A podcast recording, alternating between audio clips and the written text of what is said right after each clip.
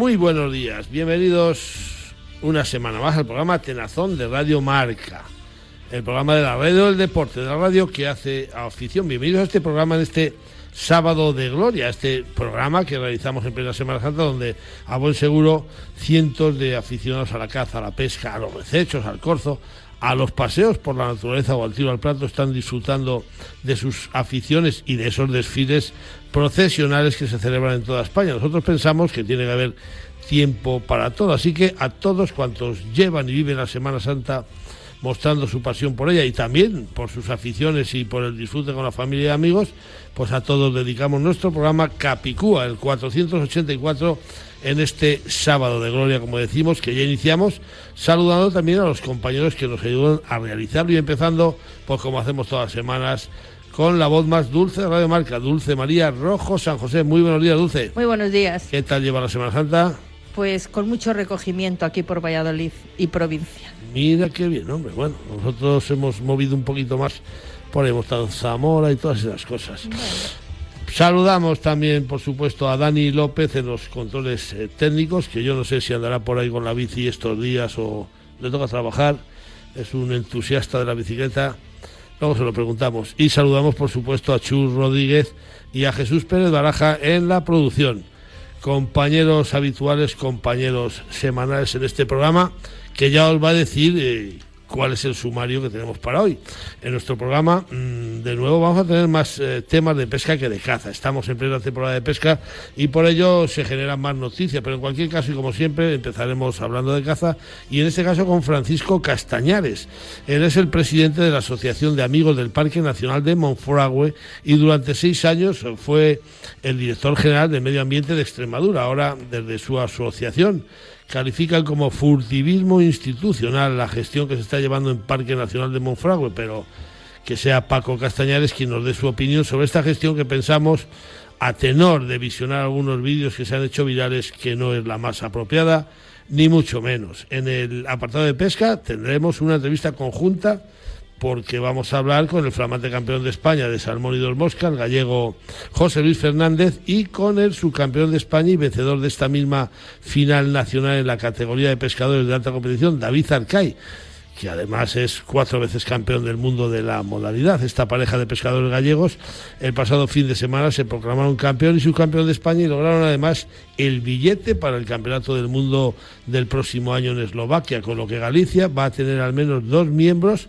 entre los cinco componentes del equipo nacional que disputará ese Campeonato del Mundo de 2023 del Sedal Pesado.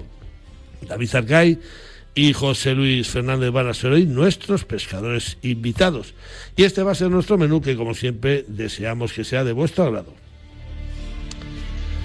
Tomamos aire y nos vamos con el Santoral, día 16 de abril. El calendario nos dice que hay que felicitar a Baudilio, Benito José, Calixto, Cayo, en Gracia, Fructuoso, Irene, Joaquín, Leónidas, Marcial, María Bernarda, Toribio y Lamberto. A todas y a todos muchas felicidades y hoy en especial al rey del Pachán Navarro y excelente pescador de mosca como es nuestro amigo Lamberto Suescun. A todos felicidades.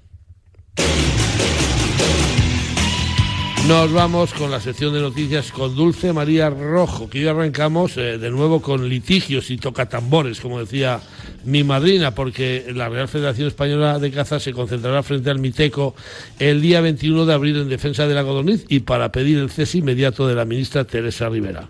La Junta Directiva de la Real Federación Española de Caza ha anunciado que se concentrará el próximo 21 de abril ante las puertas del Ministerio para la Transición Ecológica y el Reto Demográfico, para exigir que se retire la proposición para aclarar a la codorniz como especie en peligro de extinción del próximo Comité de Flora y Fauna, lo que supondría el fin de su caza.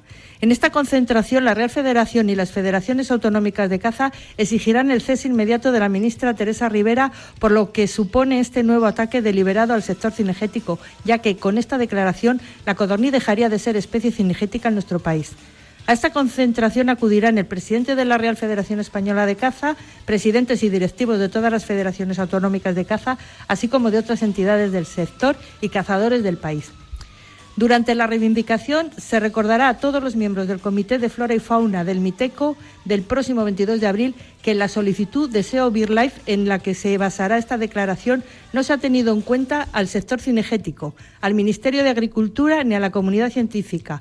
De hecho, el Comité Científico del MITECO ha omitido, ha omitido deliberadamente los datos científicos de los estudios de la codorniz que se han realizado en España durante los últimos 20 años. Bueno, pues ya tenemos otra, otra enganchada. En fin, vamos hasta Álava, donde su Diputación Foral ha destituido al jefe de Montes por proteger actos furtivos realizados por dos guardas que trabajaban para la Diputación.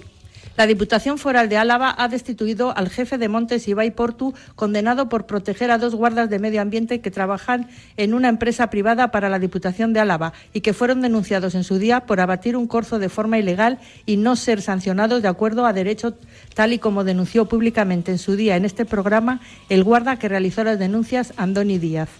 El jefe de Montes había admitido ante la Audiencia Provincial de Álava que cometió un delito de falsedad documental y llegó a un acuerdo con la Fiscalía y con la acusación particular para aceptar una multa de 5.000 euros y una condena de un año para no poder ocupar cargos que conlleven la resolución de expedientes sancionadores, evitando de esta forma el juicio oral. El Ejecutivo Foral anunció que parta del cargo al jefe foral de Montes y que además va a reabrir de oficio el expediente que dio lugar a la condena. Desde Atenazón mostramos nuestro apoyo al guarda Andoni Díaz, a la vez que pedimos públicamente que cese el acoso al que se ha visto sometido este guarda por realizar de forma impecable e implacable su labor de vigilancia. Eh, bueno, ánimo Andoni, por supuesto. Acabamos con el resultado del Campeonato de España de Foso Olímpico, donde dejamos bendecido a Alberto Fernández el pasado sábado porque se ha llevado un nuevo Campeonato de España a sus vitrinas. El tirador madrileño y campeón olímpico en Tokio, Alberto Fernández Muñoz, se proclamó el pasado fin de semana, por séptima vez en su carrera deportiva, campeón de España de tiro al plato en la modalidad de foso olímpico en la final disputada en el Centro de Alto Rendimiento Juan Carlos I de las Gavias en Granada, donde hubo una participación de 292 tiradores. Alberto Fernández y su nueva vereta DT-11 se mostraron intratables y se alzó con el oro de forma magistral y relegando a la segunda plaza de la final disputada con las nuevas normas de la Federación Internacional a Álvaro Gormaz, a la tercera a Xavier Azpeitia y a la cuarta a Ander Bilbao. Entre tanto, en damas, Fátima Galvez fue medalla de oro por delante de Mar Molné Magriña, de María Quintanal Zubizarreta y de Clara Fortuny. En junior masculino la victoria fue para Andrés García, en junior femenino para María González Manzanal. En veteranos triunfo para Federico Díaz Díaz, en la categoría adaptados SGL para Antonio Fernández Luna y en la categoría SGS la victoria se la anotó Pedro Gómez Albendea. Muchas felicidades a todos los participantes en este multitudinario Campeonato de España de Foso Olímpico. En la diferencia que existe entre simplemente ver y saber mirar está la capacidad de ir más allá y comprender realmente lo que estamos observando.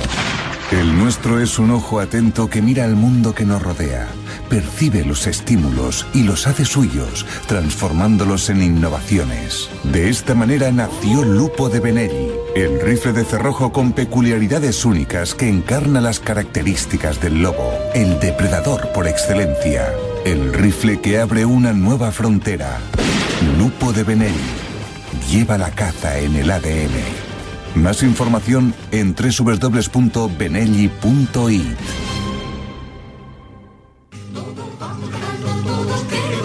Y subir a Monfragüe pa' mirar desde allí, pa' mirar desde allí a la de volar. Todo, todo queremos a Monfragüe llegar. Pues a Monfragüe que nos vamos directamente. Vamos a hablar de Monfragüe con Francisco Castañares que es el presidente de la Asociación de Amigos del Parque Nacional de Monfragüe. Fue también durante seis años director general de Medio Ambiente de Extremadura y actualmente se encuentra enfrascado en la denuncia contra las jaulas trampas que la dirección del Parque Nacional de Monfragüe está utilizando para capturar ciervos y jabalíes, unas jaulas que según la Asociación de Amigos del Parque son ilegales y por eso califican estos métodos como furtivismo institucional. Pero bueno, que sea Paco Castañares quien nos cuente cómo está la situación. Paco Castañares, buenos días, bienvenido a Tenazón de Radio Marca. Hola, buenos días, placer estar con, vosotros. Encantados, Paco. Oye, antes de nada, enhorabuena por la creación de esa asociación que formaste, yo creo que fue en, octubre y que está creciendo como, como la espuma. ¿Cuántos socios sois actualmente? Pues eh, debemos andar con el, con el millar y medio, 1.500 aproximadamente somos eh, en estos momentos, ¿no? Crecimos muy, muy deprisa desde el primer momento y mucha sensibilidad por eh, las agresiones que está sufriendo Monfragüe con la colaboración y algunas veces incluso con el liderazgo directo de la de la administración autonómica y bueno, pues realmente la gente está bastante indignada, la gente del entorno fundamentalmente. Se os ha sumado media Extremadura a la, asociación. Es tan grave lo que está sucediendo en el Parque Nacional desde que prohibieron la caza para que lo califiquéis como, como eso, como furtivismo institucional. Desde luego que sí. Hay, eh, entre la gente que está, que son eh, socios de, de amigos de Monfragüe y los que participan y están inscritos en los grupos de, de Facebook y de las redes sociales en definitiva, pues podemos ser cinco o seis mil perfectamente. Gente que además eh, participa casi eh, diariamente con eh, apoyos y con denuncias expresas y con colaboraciones. Y con, y con esos vídeos que hemos visto en su día, como aquel del ciervo encerrado agonizando, joder, es que, es que, es que vamos, clama, clama al cielo. Vosotros manejáis otra, otras cifras, ¿no? Porque el, el, número de lo que tenéis controlado son mayores que lo que hemos visto, ¿no? Claro, según la, los datos de la propia administración, que tiene los informes que da eh, al patronato cuando cuando los da, pero bueno, ha dado de momento los tres eh, los tres últimos trimestres de la temporada que acaba de terminar y ellos hablan solamente capturas en las en las eh, jaulas trampa. Andaban con 143 creo que eran 144 eh, ciervos y jabalíes, ¿no? Es decir, esa esa imagen del, ciervo que, que vio medio mundo, por supuesto España entera y medio mundo se ha repetido eh, al menos 145 150 veces ¿no?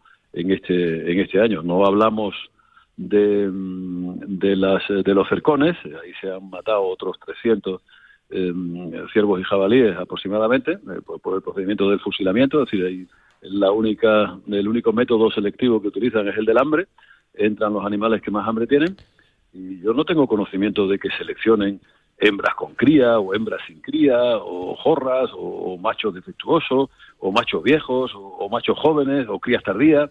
No, no, fusilan directamente a todo lo que entra en un sitio y en otro y, no se salva absolutamente ninguno. Por eso lo hemos definido como, como un campo de exterminio, lo que han convertido las fincas públicas. ¿eh? Las fincas públicas, además de la Junta de Extremadura y, de, y del Organismo Autónomo de Parques Nacionales, la de los ayuntamientos, en este caso el Ayuntamiento de Serradilla, no pasa eso porque no lo permite eh, el ayuntamiento está en contra. Eso es lo que se llama eufemísticamente controles poblacionales, ahora empleando métodos prohibidos, claro.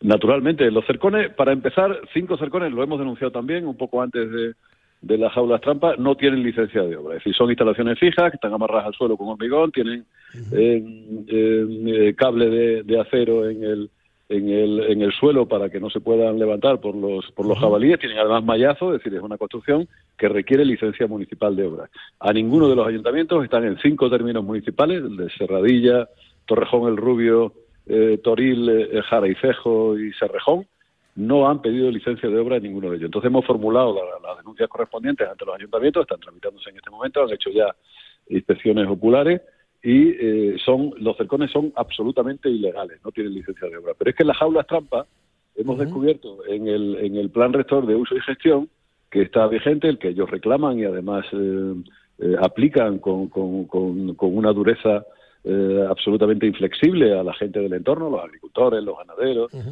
los forestales, los cazadores, la gente del entorno de Monfragüe, pues el plan rector de uso y gestión establece que las jaulas trampa solo se podrán utilizar por la administración gestora del parque para la captura de zorros, exclusivamente. O sea, no se pueden utilizar ni para capturar ciervos ni para capturar jabalíes. Es decir, ya 143 o 144 capturas de ciervos y jabalíes que han reconocido ellos que se han producido este año, pues han sido 145 actos ilegales, eh, eh, furtivos, efectivamente realizados por la propia eh, administración que, que aplica leyes eh, a los demás y no las cumple, no las cumplen en ningún caso. La ley del embudo que decimos por aquí, para tiro ancho, para... pero vamos a ver, eh, yo no entiendo mucho de leyes, eh, lo mío es otra cosa, pero hacer una cosa sabiendo que está mal, como es utilizar trampas ilegales que solo están permitidas para zorros, ponerlas para jabalís, para ciervos, eso, eso se llama prevaricar, por ejemplo, probablemente, probablemente sea, probablemente sea delito. Nosotros de momento estamos estudiándolo jurídicamente para, para proceder también eh, ante los tribunales de justicia. Vamos a, tenemos ya una amplia carpeta de, de actuaciones que han hecho ilegales, que muchas de ellas, o algunas de ellas al menos, eh, tienen eh, carácter delictivo y por supuesto que en ese caso pues eh, lo llevaremos a la fiscalía o a los tribunales directamente según nos vayan diciendo nuestros los abogados que colaboran que colaboran con amigos de Monfragüe, ¿no? que forman parte de, de, la asociación y están llevando digamos la, la defensa jurídica de los planteamientos que hace la asociación ante los tribunales de justicia y ante la propia administración.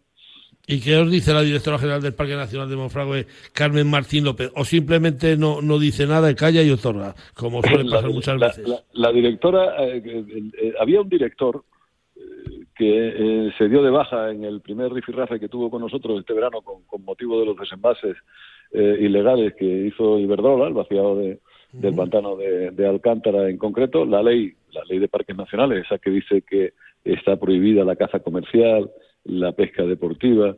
Eh, dice también en el mismo artículo, en el apartado siguiente, que están prohibidos los aprovechamientos hidroeléctricos. Pues han dado muchísima prisa, eh, una vez que se ha cumplido la moratoria de los seis años, en prohibir eh, la caza comercial y la pesca deportiva, pero a nadie se le ha ocurrido plantear que también están prohibidos, se han declarado incompatibles y por tanto no se pueden realizar. Tenían seis años para haber sustanciado esa incompatibilidad los aprovechamientos hidroeléctricos que realiza Iberdrola en el interior del parque. Es decir, son fuertes con los débiles, son absolutamente caníbales con los débiles y son mantecosos y blanditos con los fuertes, ¿no? Como en este caso es, es Iberdrola y con ellos mismos. Bueno, pues aquellos rifirrafes de este verano, cuando la, gravísima contaminación del río, el director del parque se dio de baja por depresión.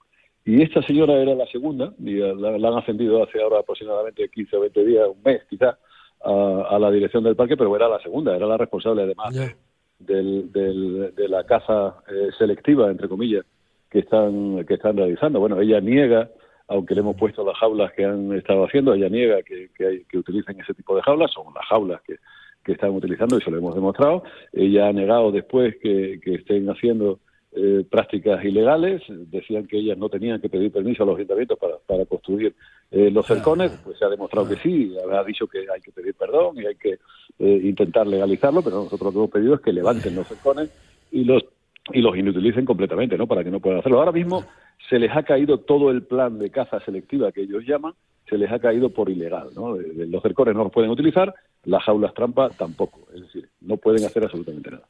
Paco Castañares, eh, te decía, decía a los oyentes que supieran que estábamos hablando con Paco Castañares, presidente de la Asociación Amigos de Monfragüe, para que digan cómo habla este hombre de bien, exdirector general de Medio Ambiente. Pero nos queda un minuto, Paco. ¿Qué es peor, eh, no cumplir la ley o vulnerarla de manera flagrante, como aseguréis vosotros, mientras el Parque Nacional hace cumplir la ley con rigor y a los demás leña? Yo, yo creo que es peor eh, no cumplirla, ¿no? Sin duda, sin duda. Las dos cosas son delito. ¿eh? No cumplirla y vulnerarla es, delito, o infracción administrativa al menos, depende de la gravedad de, la infracción que se haya cometido. Pero las dos cosas son absolutamente eh, prácticas corruptas que no puede permitirse la administración. Es decir, que es que eh, los ciudadanos obviamente pueden hacerlo por, por, porque no lo conozcan, porque no sepan que, la ley dice eso, aunque eso no decime de su cumplimiento, o simplemente porque no quieren cumplirla, ¿no? Bueno, pues, pues pagan la responsabilidad correspondiente, ya sea en vía penal o en vía administrativa con las sanciones correspondientes, pero lo peor es la administración, es que la administración cuando toman cuando toman posesión de los cargos, yo lo he sido, eh, varias veces. Además, cuando se toma posesión de cargo, se jura o se promete por su conciencia y honor cada uno de ellos cumplir y hacer cumplir la, Constitución y las leyes eh, que tiene uno bajo su responsabilidad. Es decir, mm, falta el juramento, deberían estar en la calle, ¿no? Deberían ser cesados fulminantemente o deberían dimitir. Pero no todo el mundo, Paco Castellanos, tiene conciencia y tiene honor. Esa es la diferencia entre los que cumplen y hacen cumplir la ley y los que están ahí de paso y dicen, bueno, venga, vengan días y caigan ollas, como, como decían en el Quijote. Paco Castañares, ha sido un placer hablar contigo y, nos, tenéis aquí para lo que para lo que sea necesario. Ahora que ya hemos cogido carrerilla, aquí estamos y cuando quieras. Muchas gracias. Os iremos, contando lo que va pasando y muchas gracias por vuestra ayuda. ¿eh? Venga, un saludo y muy buenos días. Buenos días. Adiós, Tro.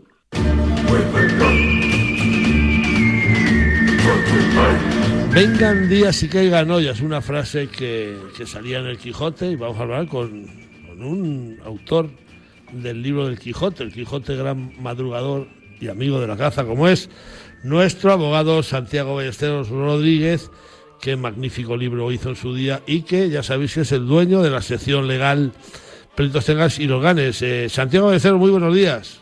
Muy buenos días. Vengan días y caigan ollas. Qué buena Eso, muy, muy buena, muy buena. Ya se lo hemos dicho al ex consejero, que hay quien tiene honor y tiene sensatez y hay quien está ahí por estar.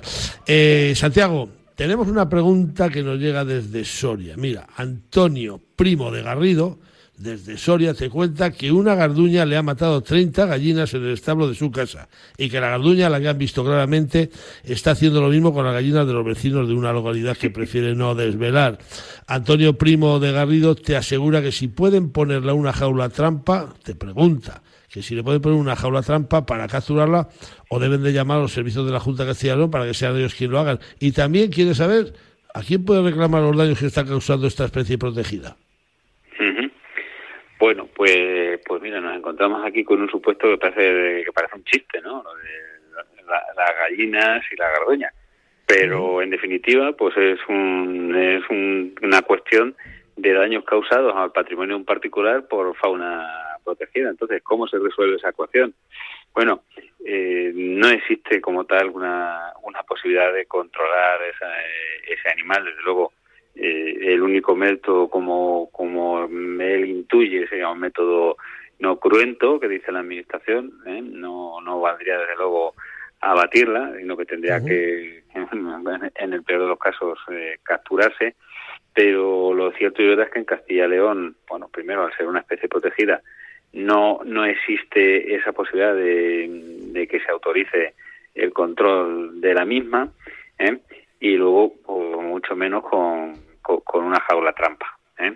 Eh, eh, a ver, lo que sí se podría hacer es pedir mm, responsabilidad por los daños causados de esa especie protegida, igual que si fuera un oso o igual que si fuera un lobo. En la actualidad el lobo es especie protegida en toda España, ¿no? Quiero decir, parece que como es una garduña es una especie distinta, no, es lo mismo, es una especie sobre la cual recae una especial protección porque la sociedad tiene interés en protegerla y que no se pueda controlar ni se pueda capturar ¿eh? y por lo tanto la sociedad pues debe pechar, ¿eh? debe apechugar con las consecuencias de ese régimen de protección, no lo va a pagar exclusivamente el que está en el campo y el que convive con esas especies. El problema de esto siempre es un problema de aplicación práctica, que es que, claro, eh, nos encontramos que es que muchas veces el reclamar lo que valen pues eso, cuatro gallinas en este caso. Por eso decía que, que parece un chiste, pero no es un chiste, es un ah, tema de, puro de, responsabilidad patrimonial de la Administración. ¿eh? Está, eh, pues está, está, Antonio contento porque yo le conozco personalmente y dice, joder, que tenía 30 gallinas que me daban huevos para todo pero a los vecinos igual. Sí, claro, sí, él, él, no se atreve, él no se atreve. Claro, además es importante gestionar bien estas cosas desde el punto de vista de las administraciones, porque yo, por ejemplo, eh, uno de los casos más graves de envenenamiento de águila imperial en fue precisamente por un tema de, gallinas y responsabilidad patrimonial de la administración, porque había una un, bueno había alguna especie protegida que se comían las gallinas de un vecino y eh, según la sentencia, según la verdad judicial, que yo no sé si, si es realmente la verdad, pero bueno, lo que se dio como hecho probado es que el vecino afectado eh, mm, se tomó la justicia por su mano, puso veneno eh, y con el resultado letal de seis águilas imperiales eh, que murieron. Entonces, quiero decir, parece que es una cosa de broma, pero estos temas de responsabilidad patrimonial hay, hay que gestionarlos bien, fundamentalmente por, por el, eh, mm, el interés de las propias especies protegidas. ¿eh? Bueno, pues Santiago Ballesteros acaba bien la Semana Santa, este sábado de gloria, pásalo bien y mañana domingo resurrección. y, y Antonio seguro que se queda muy tranquilo. Así que la semana que viene más, muchísimas gracias.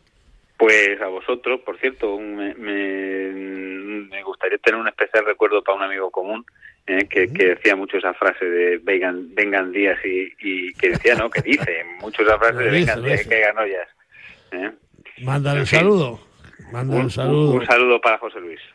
Un saludo para José Luis. Muy buenos días. Adiós. Hasta luego, Santiago. Adiós. Buenos días. Adiós. adiós. Pesca Federada, pesca responsable. La Federación Española de Pesca y Casting te anima a que formes parte de esta gran familia. Pescador, fedérate en tu federación territorial, donde serás informado, defendido y, por supuesto, valorado. Engánchate a la pesca deportiva federada y recuerda, pesca deportiva federada, pesca responsable, tan claro como el agua. Tan claras como el agua. Son las noticias que nos patrocina la Federación Española de Pesca y Casting, donde debéis estar todos, hombre, esto es una, una maravilla, está funcionando la federación ahora que da gusto, nos lo decía otro día su presidente y nosotros lo estamos viendo casi casi a día. No vamos con Dulce, vamos con el resultado del Campeonato de España de Pesca de Mar Costa en su categoría máster. El equipo de la Federación Andaluza de Pesca Deportiva, formada por Fernando Ruiz García, Juan Jesús Martínez Joya, Julio Álvarez Osorio y Salvador Moreno Pomares, se proclamó vencedor del séptimo Campeonato de España Mar Costa, que en su categoría máster se disputó el pasado fin de semana en las playas de Peñíscola, en Castellón. La segunda plaza de la general fue para la Federación Catalana de Pesca Deportiva, ocupando la tercera plaza la Federación Murciana de Pesca. En la clasificación individual final, el triunfo absoluto se lo anotó el murciano Agustín García Saura, que es el nuevo campeón de España y que relegó a la segunda posición a Juan Jesús Martínez Joya de Andalucía y al también andaluz Juan Godino Cervera. En la prueba tomaron parte 83 pescadores mayores de 50 años y resultó ser un éxito de organización y también en cuanto a capturas, pues entre todos los finalistas llegaron a alcanzar una cifra cercana a los 290 kilos de pescado. Enhorabuena a todos los competidores. Bueno, pues continuamos con el resultado del Campeonato del Mundo de Pesca de FIDER por equipos. El equipo Sensar Nuestra Señora del Prado de Talavera de la Reina, Castilla-La Mancha, concluyó en la séptima posición en el quinto Campeonato del Mundo de Pesca de FIDER disputado la semana pasada en el canal Bianco Loreo en Italia. España aportó dos equipos en esta prueba mundialista, siendo el equipo Luna de Valencia Presto Browning el vigésimo sexto clasificado en una competición que contó con 43 equipos en liza. Enhorabuena. Pues enhorabuena. Y finalizamos dando cuenta de la captura del campanú de Asturias y de algún campanú más. El pasado domingo se abrió la temporada salmonera con muerte en Asturias y la jornada proporcionó el campanu del Principado y otros dos salmones más, también denominados campanu de los ríos Esba y Cares. El primer salmón de la temporada y por lo tanto el campanu de Asturias lo consiguió pescando a cebo en las aguas libres del Narcea, en el pozo de Huellu, el pescador de Pravia, Carlos Álvarez.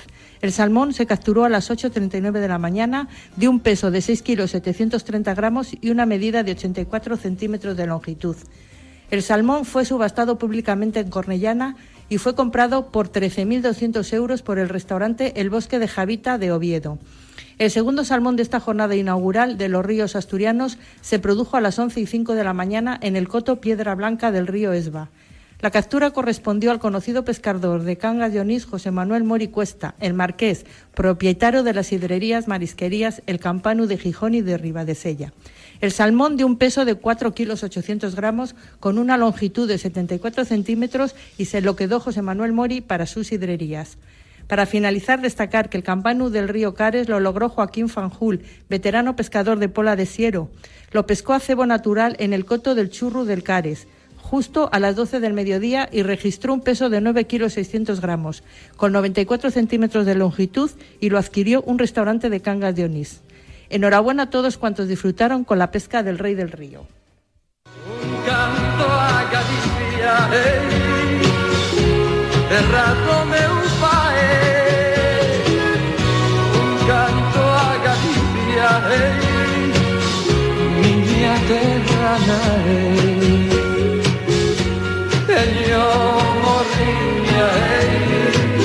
Qué bien cantábamos Julio Iglesias y yo esta canción, de verdad. Yo, yo cada vez que lo oigo a él lloro. Tenemos Morriña de Galicia, ya nos vamos. Vamos a hablar con José Luis Fernández, que es desde el pasado sábado el nuevo campeón de España de pesca de salmón y de mosca. En su segunda comparecencia en un nacional, este gallego de Cantiz, un municipio de la parroquia de Becerrea, en Lugo, pues eh, ostenta el título de campeón de España, mientras que su paisano David Arcay Fernández fue el subcampeón de España individual y campeón entre los pescadores de la alta competición española. Galicia lleva nueve años que no se baja del podio en las competiciones de salmón y de moscas y yo al menos tengo muy claro que buena parte de la culpa la tiene David Arcay, que es además tetracampeón del mundo y que este año los dos nacionales que ha participado ha sido segundo en la general, aunque en este campeonato celebrado en el río Piloña de Asturias se ha llevado también el triunfo y el oro por equipos junto a su compañero. José Luis Fernández y David Arcay, muy buenos días y bienvenidos los dos a Tenazón a Radio Marca. Buenos días. Buenos días, Leo. Hola David, buenos días. Por supuesto, enhorabuena al flamante campeón José Luis Fernández y enhorabuena a ti David por porque además los dos pescadores de alta competición y por ese campeonato que habéis hecho, ¿eh? Muchas gracias, muchas gracias. vamos con el campeón, con José Luis, con que José Luis campeona la segunda, ¿eh? Seis años en la competición y en el Nacional no has dado ni tres oportunidades al personal, a la una, a las dos y campeón. Estarás tan contento, ¿no? Sí, hombre, como para no estarlo. Sí. Eh, hacemos extensiva la felicitación, por supuesto, a vuestros compañeros Alejandro Pérez Trebolle y a David Golpe Mondragón, que forman parte de esa selección gallega como titulares que ha llevado el oro a David Arcay con José Luis Fernández. José Luis, ¿cómo calificas tú este campeonato donde has capturado creo que 29 peces y además cogiéndolos igual en superficie que a ninfa, ¿no? ¿Se portó bien el piloña? Hombre, bien, estaban durillas. Era un, Estaba bastante raro el río. Mm, ¿Qué le pasaba? Pues con bastante agua y fría y los peces eran algo atípicos. ¿No querían abrir la boca? Mm, no querían mucho, no, pero bueno, hubo la suerte y ya está. déjate de suerte que entre, entre ciento, ¿cuántos seis? ¿128? Sí, más o menos, parece. Vamos con David Arcay que se vaya soltando los nervios a José Luis, que lo veo un poquito agarrotado ahí. David, ¿qué tal ese nuevo campeón de, España? Tú ya lo has sido, además tienes cuatro medallas de en el Mundial en tu casa, eres una autoridad mundial. ¿Cómo es el nuevo campeón de España?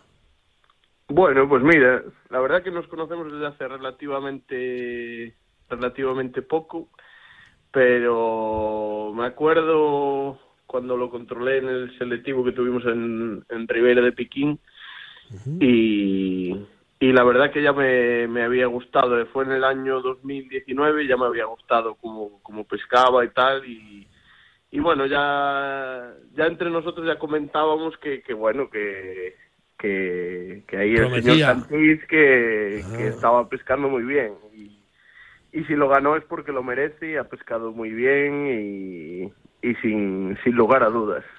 No nos cabe la menuda. Ribeira de Piquín es el Sayas, ¿no? No, Rivera de Piquín es el Leo.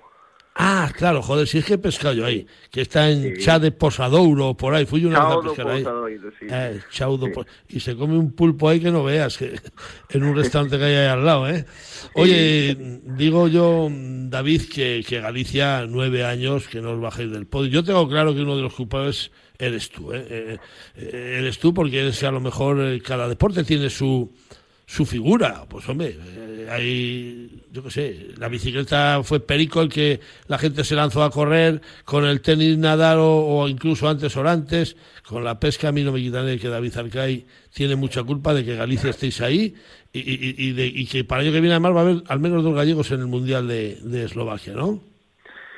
Bueno, te, te, te, lo agradezco que así lo que así lo pienses, pero bueno, yo realmente no pesco por ellos. ¿eh? Ellos al final tienen el mérito de, de ir progresando. Sí que es cierto que, que, bueno, antes del año 2010, pues Galicia había conseguido tan solo una, una medalla de bronce en campeonatos de España y después, pues, pues fuimos avanzando y, bueno, yo a mí siempre me ha gustado también eh, compartir con ellos e intentar que poner pues a mi tierra en, en lo más alto y la verdad es que me enorgullece muchísimo que, que estemos pues prácticamente año tras año en el en el podium y, bueno eso al final también me viene muy bien a mí porque el, hecho de que se, de que crezcan ellos como pescadores también me hacen que yo me tenga que poner las pilas aquí para para ganar los campeonatos de aquí que de hecho mira de hecho el año pasado el campeón del selectivo gallego fue Cantí también yo quedé segundo o sea que para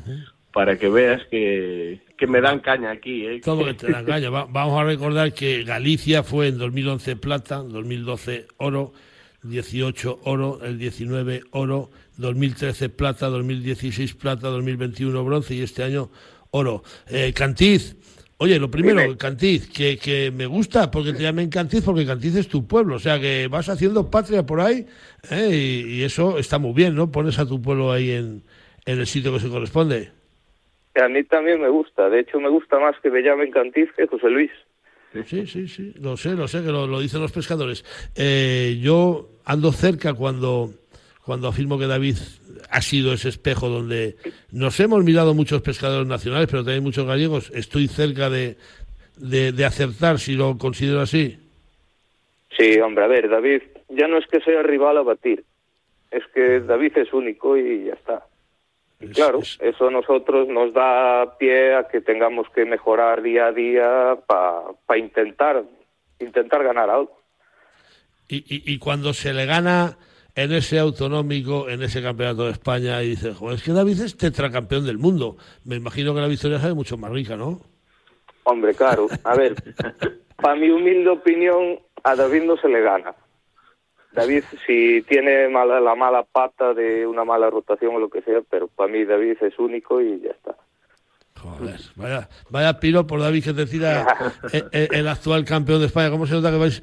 Si sois eh, os conocidas de poco, vais a hacer buenas migas, me da a mí, porque porque ahora tendréis que preparar a lo mejor el mundial del año que viene eh, juntos, eh, o yo qué sé, os pilla más cerca. No sé si vais a ir a pescar juntos, a entrenar juntos o qué. Pues mira, todavía, como aún estamos medio aterrizando, porque la verdad, prácticamente Mira, yo sé que Cantiz fue a pescar el lunes, yo fui a pescar ayer y, o sea, estamos, estamos la verdad que aún no pudimos hablar hablar nada, pero claro que, que hablaremos y tendremos que entrenar y tendremos que preparar y, y, y por supuesto que... que lo haremos juntos y además yo creo que eh, si algo ha distinguido a, a, Galicia todos estos años es que realmente tenemos un, un buen ambiente en, en la selección y todos los que vamos a los a los campeonatos de España, pues yo creo que reina el buen ambiente y eso también es fundamental.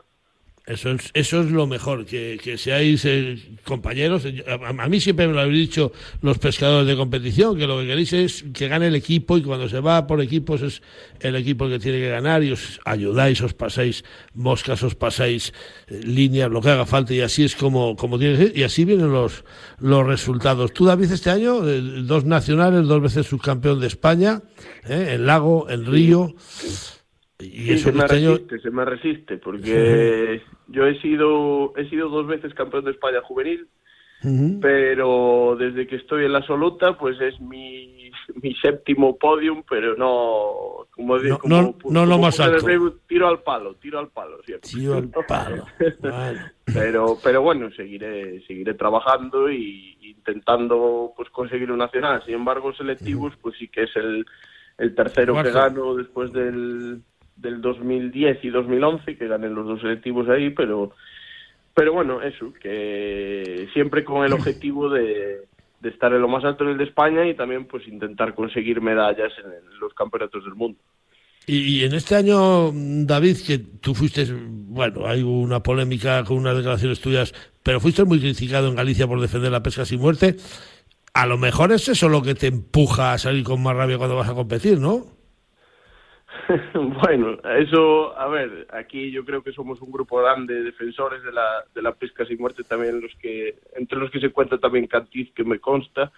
Y, y bueno, yo pues es mi filosofía y es mi manera de pensar y yo seguiré, seguiré adelante, pase lo que pase. Entonces, bueno, eh, que lo uso también como motivación, pues, pues sí, no te voy a engañar que también me motiva el hecho de pues de cerrar bocas, ¿no? Como se suele decir. Entonces, entonces bueno, yo también también lo intento encauzar de esa manera para, para seguir adelante, por supuesto, claro. Bueno, recordamos que hablamos con José Luis Fernández Cantiz, campeón de España de Salmón y de los Mosques, y David Arcay, su campeón, y, y, campeón en esa competición de, de, alta competición, en esa prueba en el último campeonato. José Luis, eh, pesca sin muerte siempre, por supuesto, y me imagino que, que también es de los que apoya, como dice David, que así debe de ser, porque un pez, una trucha es demasiado bonita e importante para cogerla solo una vez, ¿no?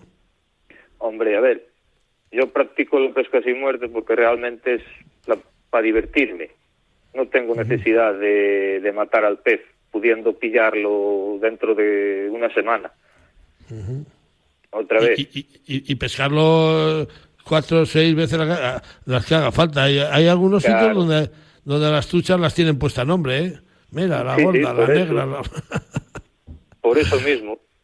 Oye, este año el Campeonato del Mundo, donde va a estar David Arcay, es, en, Asturias. Eh. ¿Tú vas a ir a verlo o a, ver, a ver esas evoluciones de un Campeonato del Mundo de cara al Mundial del año que viene?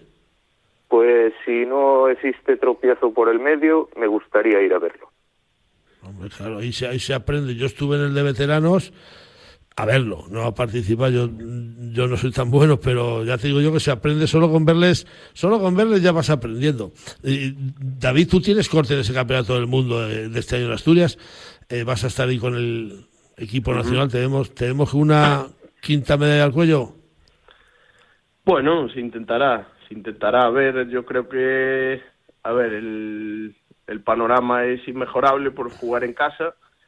Yo creo que hay hay un equipo por el que podemos pelear para, para ganar y, y bueno, veremos a ver. Eh, si quieres, bueno, es el, te recuerdo que es el del 25 de septiembre al 2 de octubre, para la gente que también quiera ver.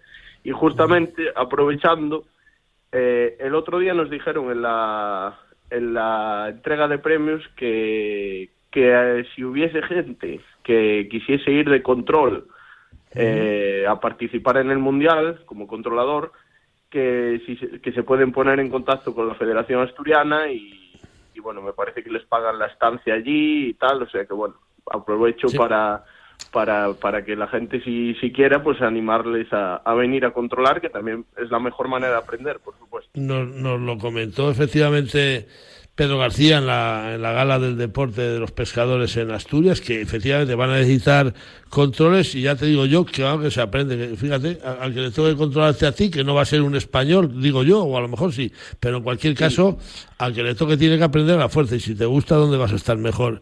Que en Asturias, ahí en ese, que me han dicho que te vas a empadronar en Cangas de Onís. David. no, va a ser que no, va a ser que no. Yo ya sabes ya sabes, ya sabes que quiero mucho mi tierra, ¿no? sí, eu que luche tanto. ¿Cuántas veces vas a ir a, darte una vuelta por Asturias de aquí a, septiembre?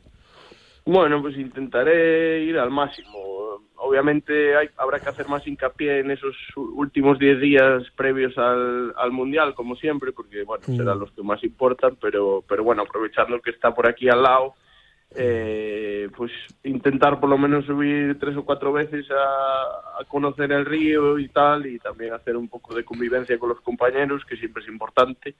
Y bueno, pues haremos.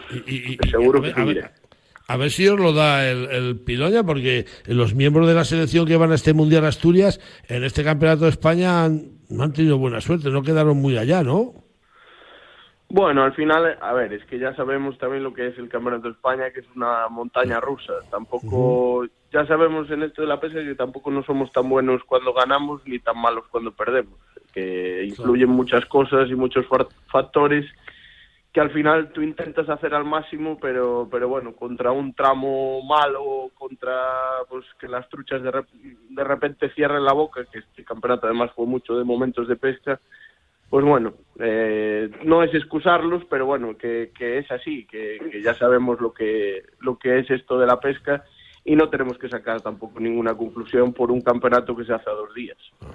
José Luis, eh, desde lo más alto de ese campeonato de España, ¿cómo se ve la clasificación? Que miras para abajo y dices, ¡ay, dónde estoy! Aquí, campeones del mundo.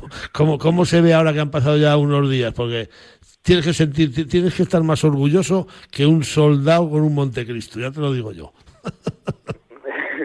bueno, por el momento casi que no he terminado de aterrizar aún. pero bueno, increíble porque, a ver, es una cosa con la que sueñas, pero dices, ¡buah! No llegará. Por, por el motivo ese que es una montaña rusa que tanto estás en lo alto como estás abajo del todo. Y bueno, cuando te dan la clasificación al final, pues dices, bueno, increíble. Fíjate, yo el primer día vi la clasificación, vi a David, que yo me fijo mucho en él porque le conozco desde niño. ¿Verdad, David, que sí? Di que sí. Sí, por supuesto. y digo, ahora David, ¿para dónde está? Pero fíjate cómo se arrea luego. Con, eh, habéis empleado además el nuevo sistema de, de puntuación el campeonato. Cuéntanos cómo, cómo es este nuevo sistema de, de puntuar a los peces, David. Bueno, pues hasta ahora la puntuación era 200, eh, perdón, 100 puntos por pez más la medida al cubo partido de 100, que eso lo que hacía era primar muchísimo, digamos, los peces grandes, llegando a tal límite que pues un pez de 50 tendrías que pescar, me parece que son 8 de 20 para superarlo. Y ahora pues se ha adecuado la puntuación eh, igual que está en el Mundial, que son 100 puntos por pez más 20 puntos por centímetro. Y esto prima más la cantidad que el tamaño. Y a priori, creo que todo el mundo que sabemos de este mundillo, pues estamos de acuerdo que el que el que mejor, digamos, el mejor pescador es el que más peces pesca y no el que más grandes las coge, porque una grande la puede pescar cualquiera de, suerte. Y, y, muchas es menos suerte. Después, si coges muchas y grandes aún encima, pues obviamente mejor ¿sabes? Pero pero yo creo que hay que primar más la cantidad y no el hecho de pues alguien que de repente pues tire las ninfas en un pozo y agarre una trucha de 60 y que la saque, ¿sabes? creo que creo que hemos avanzado en ese sentido. José Luis, tú también estás de acuerdo con esta con esta forma, ¿verdad? Completamente. Claro, yo siempre decía, hombre, joder, es que ha cogido una de, de 56 centímetros. Esta semana mi amigo Teyuco Anteolín me ha dedicado una de 66 centímetros y la ha soltado y ha dicho, para mi amigo Leo, esa trucha daba un montonazo de puntos en una competición. Así que si, si, coges 4 o 5, pues fíjate, eh, una, una pasada. Eh, estamos casi, casi casi acabando. Yo no sé a quién dedicáis. Ah, David, que no te dan la enhorabuena por ese premio que te dieron el otro día en Valladolid en los compañeros del Río de la Vida, el premio ¿eh? el Río de la Vida Pescador de Salmodios. enhorabuena y muchas gracias. Una lástima no poder estar, pero era imposible, compromiso ineludible. Ya te vimos ahí al lado del pantano dedicándonos unas palabras. Y José Luis, eh, la última, que tú eres más nuevo en esto, ¿a quién le dedicas esta, este triunfo? Bueno, esto se, realmente se lo dedico a mi compañero de pesca de todos los días, que es Alberto Luengo. David lo conoce bien. Porque, bueno, ha sido quien me ha metido en este mundillo y quien me ha enseñado, pues, lo que sé. Alberto Luengo que ha dedicado y, y David sabemos y a sus padres y a, su, y a su niña, ¿verdad? Sí, yo, bueno, como siempre, ya sabes, a mis padres y a, a mi familia y, a mi novia. Y digo a, tu niña por digo a tu niña por tu novia, no van a decir, pero ha tenido una niña David. No, todavía no, ¿no? Podría ser, podría ser mi sobrina, ¿eh? Podría ser mi sobrina. Podría ser tu sobrina. Oye, pareja, que, que, un placer haber charlado con, con vosotros dos, que tengáis mucha suerte, que a ver si os encontráis. Es una pena que no pueda estar yo el día que os encontréis los dos, porque yo no no os voy a enseñar nada, si acaso os contaría unos chistes, pero pero me alegro mucho de que esa selección gallega haya estado ahí arriba, subcampeona la de Castilla-León, donde yo resido, tercera Cataluña. Gracias por atendernos, adelante, suerte para ese mundial, para el próximo, para el siguiente, y hablaremos con vosotros en cualquier momento, ¿eh? Muy bien, pues muchas gracias. Muy bien, muchas gracias. David, no te olvides del hilo, ya te llamaré. Ah, muy bien, perfecto. Venga, un abrazo, adiós. Vale, chao, chao. Ay, un placer hablar con estos amigos. No vamos con la palabra de perro porque también hay días que da placer. Vamos a ver si gusta hoy. Dice mi perro que el próximo jueves, día 21 de abril, volverá a ser una fecha clave para la caza en España, pues la Real Federación Española de Caza anunció la semana pasada que los miembros de las juntas directivas de las 17 federaciones autonómicas y, por supuesto, con la Directiva Nacional al frente, se concentrarán a la puerta del Ministerio para la Transición Ecológica y el Reto Demográfico, el MITECO, para que, entre otras cosas, pedir la dimisión de la ministra Teresa La Loba Rivera y la del director general de los derechos de los animales, el 80.000 a dedo Sergio García, aunque en vez de concentraciones yo creo que lo que teníamos que hacer era empadronarnos y hacer una acampada reivindicativa en plan 15M, que recordamos que fue el germen de Podemos, en la ya visitada Plaza San Juan de la Cruz de Madrid y frente a una sede ministerial donde de puertas para adentro nunca dejaron entrar a la caza desde que lleva las riendas Teresa Rivera. Mi perro dice que esta concentración del 21 de abril no hubiera sido necesaria si los responsables de este ministerio y también el presidente del gobierno hubieran tenido en cuenta esta macromanifestación multitudinaria cívica y respetuosa que vivimos en Madrid el pasado 20 de marzo. Pero claro, tenemos un gobierno ciego, sordo y mentiroso que no recuerda ya que en Madrid estuvimos en la fecha tan memorable medio millón de personas que no movimos ni una papelera y que no hicimos el ruido necesario que temían que hiciéramos. El gobierno sabe que estuvimos allí, pero nos vuelven a ignorar y por eso se hace necesario volver, aunque en este caso sea en forma de concentración, una concentración a la que, por supuesto, están invitados los cazadores que se quieran sumar, lo mismo que toda la asociación que así lo estime. Dice mi perro que los ánimos siguen estando muy alterados y que va siendo hora de dejar de andar con paños calientes porque la caza, si no, va a tener menos futuro que un espía sordo. El día 21 se pedirá de nuevo respeto para nuestras aficiones y para nuestras especies, pues ya es público que el día 22 un comité creado por el MITECO, de pomposo nombre de flora y fauna, van a tratar de dar especial protección a la codorniz, o lo que es lo mismo, con un poco de mala suerte nos la van a prohibir cazar sin haber tenido en cuenta ni uno solo de los estudios que se llevan realizando décadas en España con la menor de las gallináceas, a la que, como al lobo le auguramos la entrada en el Lespre o en algún libro rojo de las especies vulnerables, por lo que dice, sin estudio válido alguno, la SEO Big Life, que cuando no tiene que hacer, con el rabo mata las moscas. Mi perro dice que anima a quienes vayan a Madrid el próximo día 21 a defender la caza y pide que vuelvan las manifestaciones cuanto antes y que los puntos para manifestarse sean las puertas de las sedes de los partidos que no contemplan la caza como una actividad ancestral y absolutamente regulada. Así es como se hace en otros países y da resultado.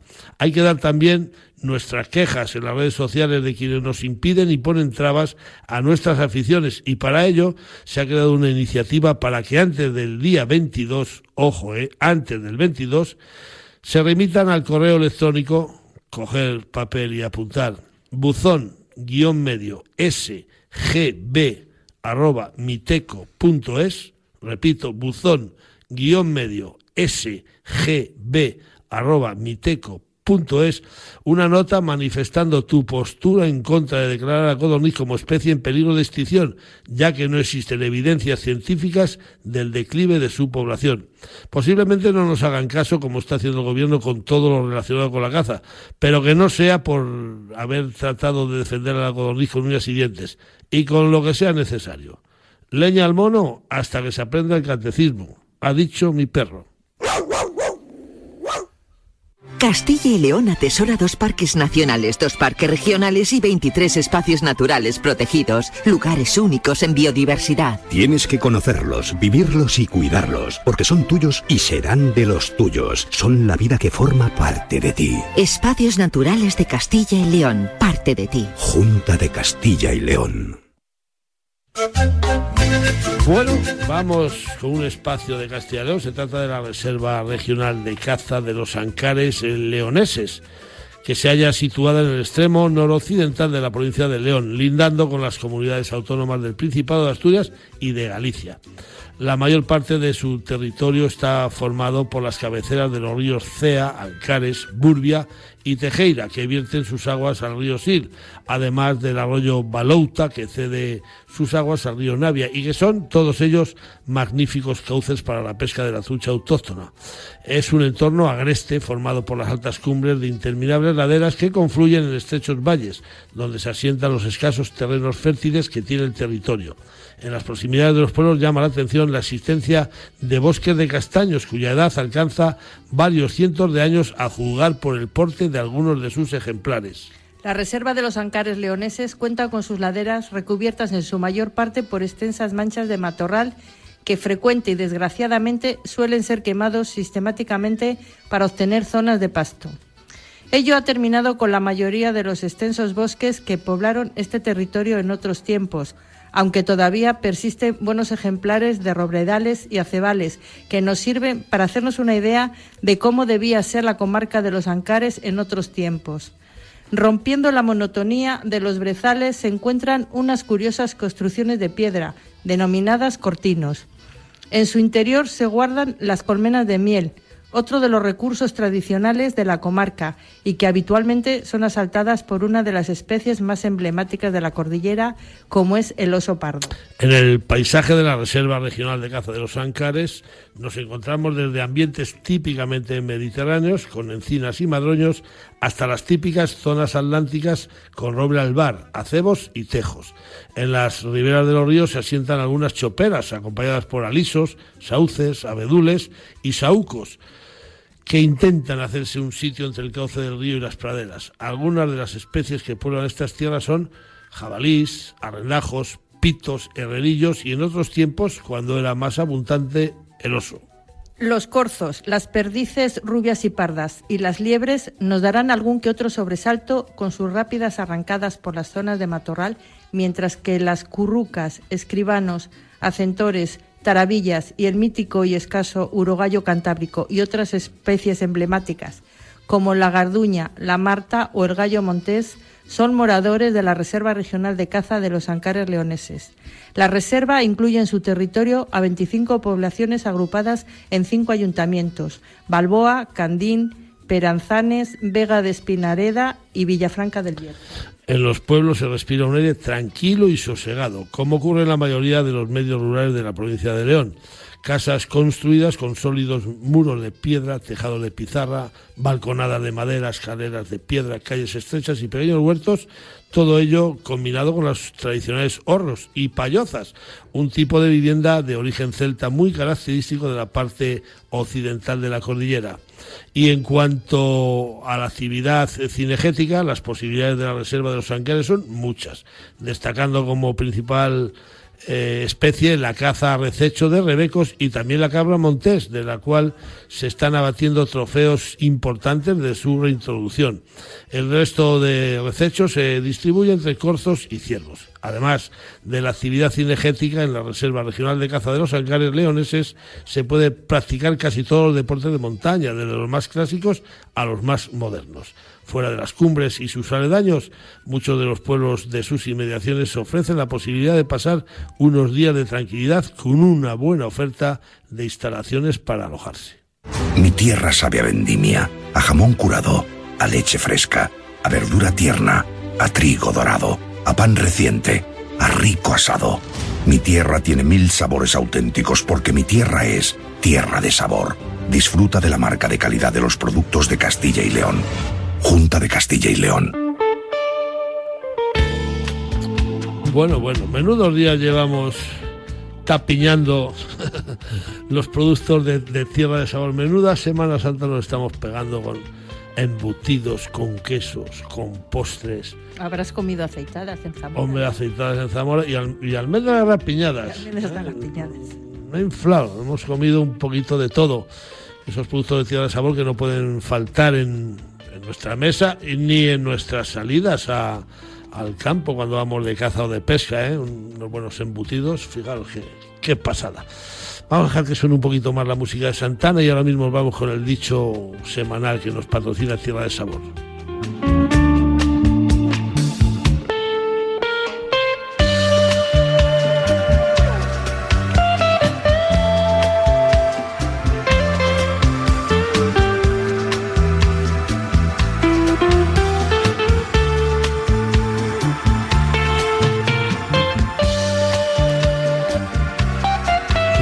Pues venga, vámonos, vámonos. Me estaba acordando del, del lechazo asado que me comí ayer.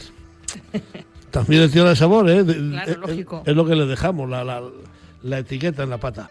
Nos vamos con el dicho semanal. Esta semana nos lo han enviado desde Osuna. Nos lo envía Pilar Andújar y dice así: La hormiga es sabia, pero no lo suficiente como para tomarse unas vacaciones. Así que si lo dijo desde Osuna en Sevilla Pilar Andujo, dicho queda. Le hace, le hace falta espabilar a las hormigas, tanto trabajo y tanto trabajo. Pues sí. Se pasa a nosotros. ¿Eh? Bueno, bueno. Unos más que otros. Amigos, que hemos llegado al final del programa Capicúa, el 484, el programa de este sábado de Gloria, el programa que, que hemos tenido, pues eso, a dos campeonísimos de la pesca y a un hombre que no se ha mordido la lengua, como es el director general de Medio Ambiente de Extremadura y presidente de la Asociación Amigos de Monfragüe que lo están defendiendo a capa y espada. Así que nada, nos mm, despedimos ya, decimos adiós a Dani López en los controles técnicos, siempre magnífico, esperemos que disfrute lo que le resta de Semana Santa, a Chus Rodríguez y a Jesús Pérez Baraja en la producción y llegados a este punto, adiós con el corazón, decimos desde Atenazón, Dulce Rojo y Leo juntos, Dulce. Adiós. Ayer me han conocido cuatro o cinco con el capeduz puesto en la posición de Zamora cuando le di almendras. ¿Qué te crees? Mira, pues es increíble, claro, pero... Por la voz, por la voz, por la voz, por la voz. Amigos, hasta la semana que viene. Adiós. Adiós.